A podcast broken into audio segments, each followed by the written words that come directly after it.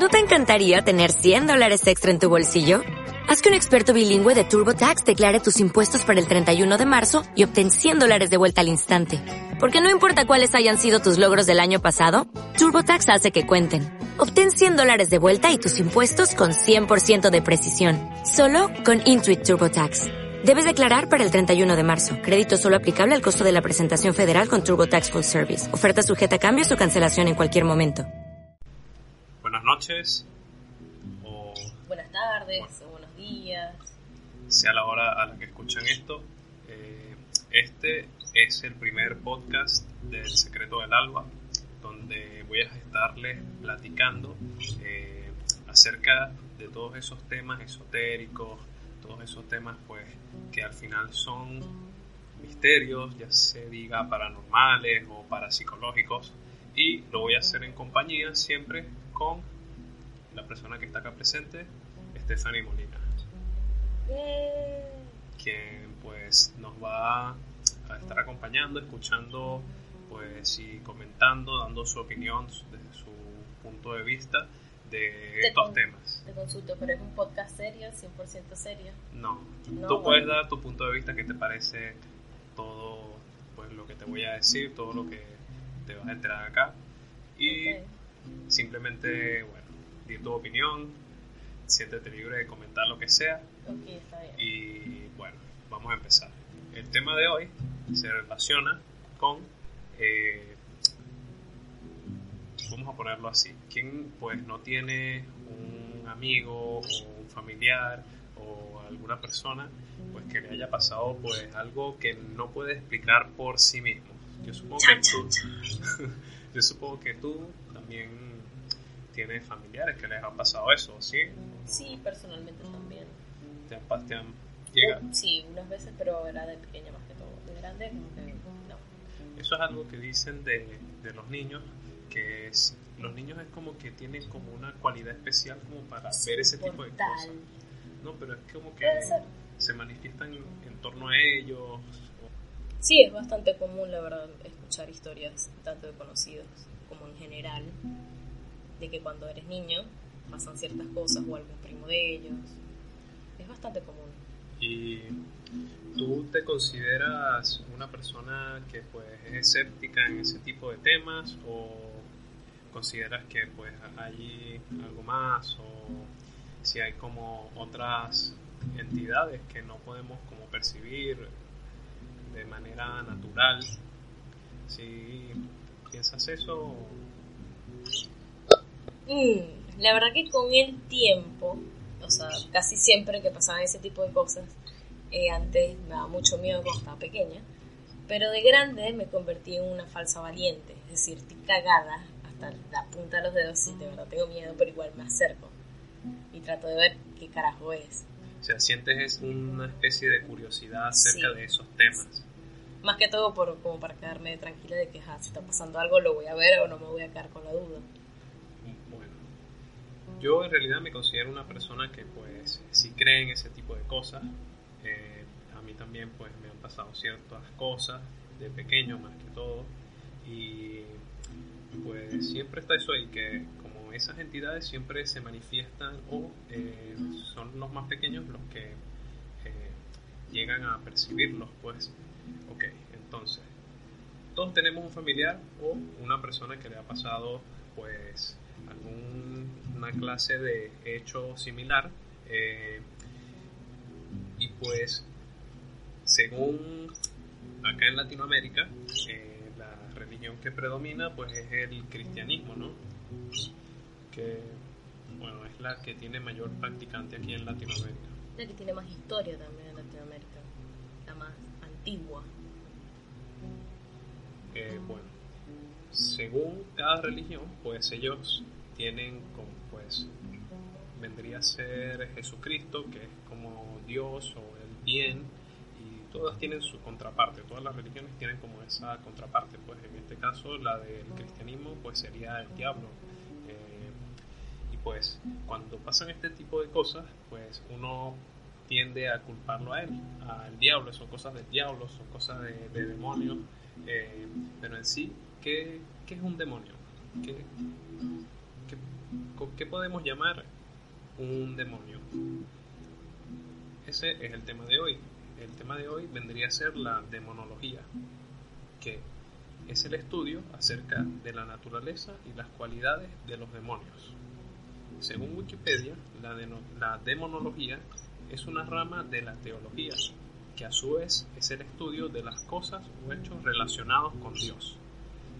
La demonología se encarga de estudiar a los demonios y sus relaciones, haciendo alusión a sus orígenes y naturaleza. Claro, porque todo esto sería allegedly. Si estamos absolutamente seguros de que existen. Claro. No sé, quizás también como para protegerse un poco de esas cosas, yo decidí optar un poco por el escepticismo ya creciendo. Como que, bueno, ¿eh?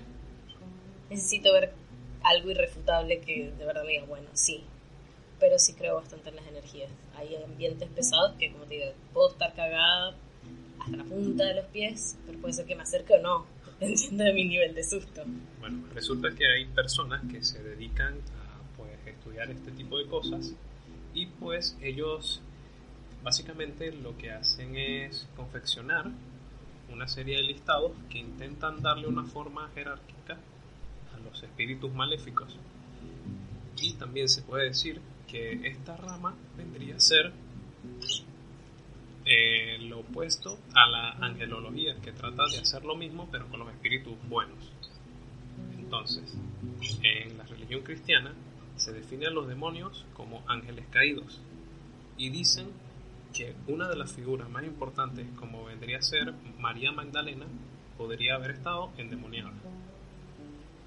Cabe destacar que según la rama de estudio, habrían personas con estos conocimientos capaces de invocar a tales entidades, siguiendo ciertos pasos con la finalidad de someter a estos individuos o estas entidades, perdón, a su voluntad. ¿Qué piensas tú acerca de eso? ¿Te gustaría tener un demonio como mascota. mascota. Coño, depende de qué coman. Yo Porque creo si que comen comen niños- como gatos y o co- niños, sí, no. niños descuartizados. Mucho trabajo, mucho trabajo. De verdad que todo bien, pero no. Bueno, Yo me supongo también que toda esa información de gran parte también sale de la Biblia, ¿no? pues sí, su- yo supongo que sí. Pues Porque prácticamente uno está atado al otro. Dios al diablo, el diablo a Dios. De cierta manera, sí, son, algo, son cosas totalmente distintas, pero siguen teniendo una relación bastante directa, por así decirlo. Porque él era la mano derecha de Dios. claro, e- exacto, es como, como dice ahí que lo que lo los definen como ángeles caídos. Claro. Entonces, Claro. ok, entonces habíamos quedado que hay ciertos individuos que utilizan pues estos conocimientos para poner a esas entidades a su voluntad, para que hagan lo que ellos quieren. Tal es el caso de el rey Salomón, quien se dice que tenía tales conocimientos al saber el verdadero nombre de estos y así hacer que actuaren a su beneficio. Mm, de ahí sale el Dime tu nombre, demonio, para poder exorcizarte. No, no te lo voy a decir. Que todo el pedo del exorcismo se puede terminar solo ahí si el demonio dice, me llamo María, adiós María. Y pff, ahí se termina. Claro, eso es como un... Mira. Y bueno, en realidad creo que es una manera también como de completar el ritual, pues. Si se supone que para poder exorcizar al demonio tienes que llamarlo por su nombre y decirle, mira, eh, ya pues ya está, salí de aquí. Vete para tu casa. Vete pa' tu casa, marico, ya mucho desastre. Papi, todas las sillas que tiraste para el piso. Me movitaste toda, No, toda la miraste sala. todo. Y ya se va el demonio. Ay, los morados María se fueron, todo se fue. Bueno, Pero bueno, entonces... ¿quién es el rey Salomón entonces? Bueno, el rey Salomón era, un, era, un, era el hijo del rey David Ah, ok. y se decía que tenía estos conocimientos. Eh, al final, estos, estas entidades pueden ser humanas o no humanas, ya que están representadas por el animismo primitivo. Ya hablamos de que, bueno, un poco la definición, eh, un poco, vamos a entrar un poquito más en el orden jerárquico, porque la demonología establece, según autor, establece una serie de niveles en donde cada demonio está ubicado por en el más alto está el más arrecho el, el- que sería el diablo satanás no sé y en el último puesto pues está como el menos menos malo por decirlo así Menos maluquito. entonces tenemos que en 1613 el inquisidor francés Sebastián Michaelis elaboró una clasificación. Yo no soy experto en nombres franceses, lo sé, pero bueno. Ok. El punto es que este señor elaboró una clasificación de los demonios, aparecida en su libro Historia Admirable, basada en la jerarquía angélica de Pseudodiosino Areopagita, que vivió entre, los siglos, entre el siglo V y el siglo VI después de Cristo. Michaelis aseguró haber recibido esta clasificación por parte del demonio. Por parte de O sea, un demonio le dijo, mira, o sea, yo no estoy solo, pues, o sea, está este, está este, está este, está este, y él dijo, ah, bueno, dale, pues, yo lo publico, una cosa así. bueno, específicamente del demonio Valberriz, cuando exorcizaba a una monja. Muchos de estos nombres están exclusivamente en francés y no aparecen en otras clasificaciones demoníacas o tratados. Entonces, él elaboró ¿verdad? una lista de donde aparecen, pues él los elaboró más básicamente por jerarquías. Entonces está la tercera jerarquía, la segunda y la primera. En la primera jerarquía están los más locos, los Ya, demonios pero más horribles. hay algo que no entiendo. O sea, él está en medio de un exorcismo, ¿no? El man está en exorcismo y el tipo dijo, No, que yo soy el tercero. ya va, ya va. O sea, el tipo detuvo todo el exorcismo para sentarse y anotar todo eso. Y le preguntaban, me imagino, ajá, pero ¿quién venía antes? Pobre monja, man. no, No, no. Por Dios, por Dios, aguanta, por Dios, dale. ¿Quién venía después? Bueno, entonces él dice que en la tercera jerarquía se incluyen ángeles que fueron o son principados, arcángeles o ángeles. En la segunda jerarquía se incluyen los ángeles que fueron o son dominaciones, virtudes o potestades. Y en la primera jerarquía están los ángeles que fueron o son serafines, querubines o tronos. Esto es como los querubines vendría a ser, ¿viste esa lo que representa cuando Querubín puede ser cualquier vaina, un suavizante, puede ser un angelito, puede ser lo que quiera.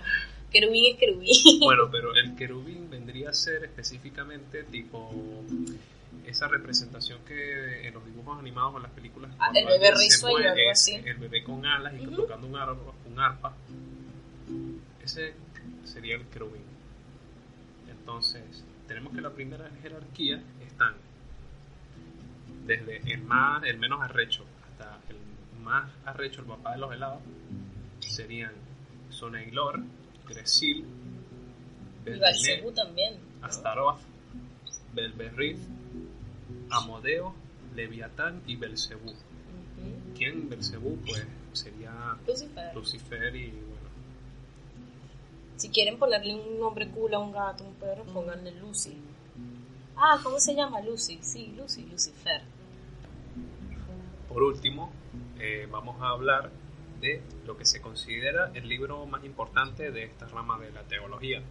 Eh, vendría a ser una clase de libro el cual se denomina grimorio. Este es un tipo de libro de conocimiento mágico europeo, generalmente datado desde mediados de la Baja Edad Media, más o menos por el siglo XIII hasta el siglo XVIII.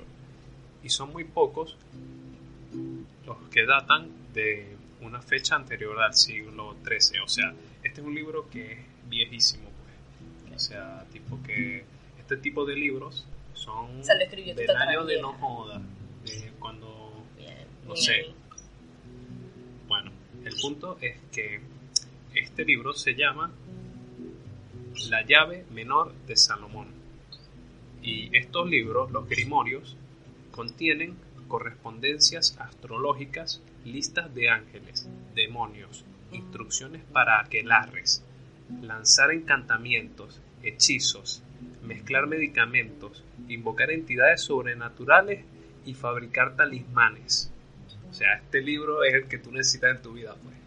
Este es el libro que tú necesitas en tu vida. Con, re- con correspondencias astrológicas que tendrían la ubicación de cada uno, así como que su casita, su cosa, la esta estrella. Te lo enviaban por código astrológico. Sí, no, ¿qué tal? Este ángel es cachudo porque tiene el ascendente, eh, no sé, en Capricornio y es un código. What the fuck. Pero bueno, sí. En Bueno. realidad, sí. Hay muchas cosas que pasaron antes nosotros que ya no tenemos, lamentablemente, acceso a esa Claro. información, pero. Sí, de pinga. Bueno, se conoce poco sobre el origen de muchas de las fórmulas mágicas, aunque es probable que sean el resultado de traducciones de conocimientos de magia oriental árabe, fusionada con elementos occidentales. Bueno, entonces, eh, este libro que se llama La llave menor de Salomón contiene descripciones detalladas de espíritus, así como los conjuros necesarios para invocarles y obligarles la voluntad del conjurador, llamado también el libro exorcista. También se explica en detalle las acciones previas a la invocación, tanto la fabricación de los elementos que se emplearán en el ritual, como amuletos, círculos, signos o sellos, como los rituales necesarios para evitar que los espíritus tomen el control de otros rituales de protección. Entonces, tipo, es como un manual así para, ¿entiendes? Para joder a las personas. Así, para tener plata, así. No sé Bueno. si esto lo usarán los santeros. Eso existe porque hay gente que cree eso, así que. Tú dices que pueda llegar a existir un libro que tú, de verdad, o sea, tipo, puedes llegar a pensar que, que un libro puede hacer todo eso. Un libro no, pero una persona leyendo libros así. Pues, No es simplemente el hecho de que sea un libro con páginas y demás. es- hay algo que siempre va a ser trascendental independientemente de la plataforma en la que esté, sea, es- sea física o esté electrónica, es información. Ya la información trasciende más allá de las personas buenas o malas, es información. Y nada, si la usa una persona puede ser, no sé, ponerse con los ángeles, como que ver. Bueno, eso es, eso es como... O sea, ahí dice que puede, que puede ser utilizado también para medicamentos o fabricar talismanes así como de protección. Pues supongo que también se podrá utilizar para sus cosas buenas, pero hay gente que, bueno, lo utiliza para sus cosas cochinas. Entonces la, Y sí. Sí, ¿no? Entonces, la tradición del poder de Salomón sobre los espíritus aparece también en las culturas del Oriente Próximo y Medio. Ejemplo de ello es el libro Las Mil y Una Noches, recopilación de cuentos del ámbito habla árabe musulmán, en la que indica que Sulaimán, Salomón, hijo de David, es considerado el señor de los Ifrit, genios poderosos del folclore árabe. También se dice que castigó a los Ifrit rebeldes que se negaron a someterse a la obediencia, encerrándolos en jarrones tapados con un sello de plomo en el que figura impreso el nombre de Alá. En estos jarrones se inspira probablemente las lámparas maravillosas de la cultura popular moderna. O sea, tipo, este coño sabía pues todo eso, pues tenía conocimientos, obviamente era el hijo de un rey. Y supongo que tenía como su misticismo, o sea, en ese tiempo no había como, tampoco es que le ibas a decir como que coño, no sé, ponte a estudiar, eh, no sé, ingeniería aeroespacial o algo así, o sea, no sé, catalogaban, esa misma vaina lo catalogaban como brujería. fúmate esta vaina y, y mezcla ahí uno, unas cositas y bueno, échaselo ahí, ahí. masajea así, no sé. O sea, el libro se divide en cinco partes, que constituyen tratados sobre diferentes materias. Se denomina la primera Ars Goetheia, que tiene la parte de la, de la demonología e invocación de demonios, el Ars Zueguria Goetheia, que clasifica a los espíritus aéreos y su invocación. El Ars Paulina, que es la angelología e invocación de ángeles. Y el Ars Armadel, que es la construcción de Almadel. Y el Ars Notoria, que son rezos mágicos. Entonces, es como que tiene sus cosas buenas, así dice que puedes, puedes invocar tanto ángeles y conocer su, su jerarquía y también utilizar rezos que supongo que se pueden utilizar como para el bien y para el mal pero siempre existen estas personas que prefieren utilizarlo para el mal o también existe también como ese tabú en la sociedad de que este tiene una creencia distinta. No se no se acopla a mi moral cristiana mi moral islámica etcétera. Eh, y pues tienden pues a ser excluidos o señalados. Tal es el caso pues de la iglesia de la iglesia satánica, que es como que tiene unos mandamientos que son como moralmente bien estables. Es como que dice que no, envidiarás al otro, no harás el mal al otro si La iglesia satánica. sí. Sí. De hecho, están, están por ahí los mandamientos. Lucifer está de. Eso salió en. Facebook en estos días y todo. Que salió un meme acerca de eso. Marico, es un meme. ¿Tú verificaste esa información? No. Bueno, No, no, no, no, no. Vamos con una verdadera reflexión aparte de todo lo de terror y demás. Si ustedes llegan a ver alguna información, algún meme que se repite mucho, bien, excelente. Algo está pasando. Busquen información por su cuenta, porque de verdad que hay personas que a veces dicen, no, ¿qué tal? Que mandaron un misil cuando estaba lo de la Tercera Guerra Mundial. ¿Qué tal? Unión mandó un misil, ¿qué tal? Cuando pregunto, ¿dónde lo viste? Me muestran un puto meme mi cara fue como que no pude decir nada, simplemente me volteé, me metí en mi box y y estuve trabajando porque, o sea, busquen la información, muchachos. No todo es real. Eso es alerta, pero hay que buscar la información. No, corta es pero una reflexión. Sí, sí, de hecho sale en Wikipedia y todos esos mandamientos. Leemos los mandamientos. Bueno, Vamos a leer los mandamientos.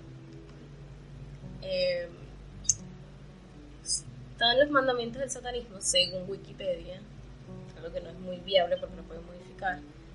La primera sería no des tu opinión o consejo a menos que te sea pedido. Así evitarás hablar en momentos inadecuados, ser tachado de precipitado y ganarás tiempo para formar una respuesta u opinión más sólidas y creíbles. Bueno, la segunda ser. Eso está, es bastante común y sensato, la verdad. o sea, son, son una lista de, de mandamientos que están en Wikipedia, lo pueden buscar. Pero, o sea, lo que está escrito ahí, si esos son los mandamientos de verdad de esa religión, pues no es nada, Ding, ding, ding, ding, ding, vendido Lucifer. Ding. no es nada como No. Bueno, este ha sido el podcast del día de hoy. Espero les haya gustado. Vamos a ver qué tal. No sé si Vamos lo a vamos a subir-. Sí, Lo más a subir. probable es que lo vayamos a subir a Spotify y Para nuestros oyentes. Ah. Besitos. a, a- ¿cómo se llama? Apple Podcast.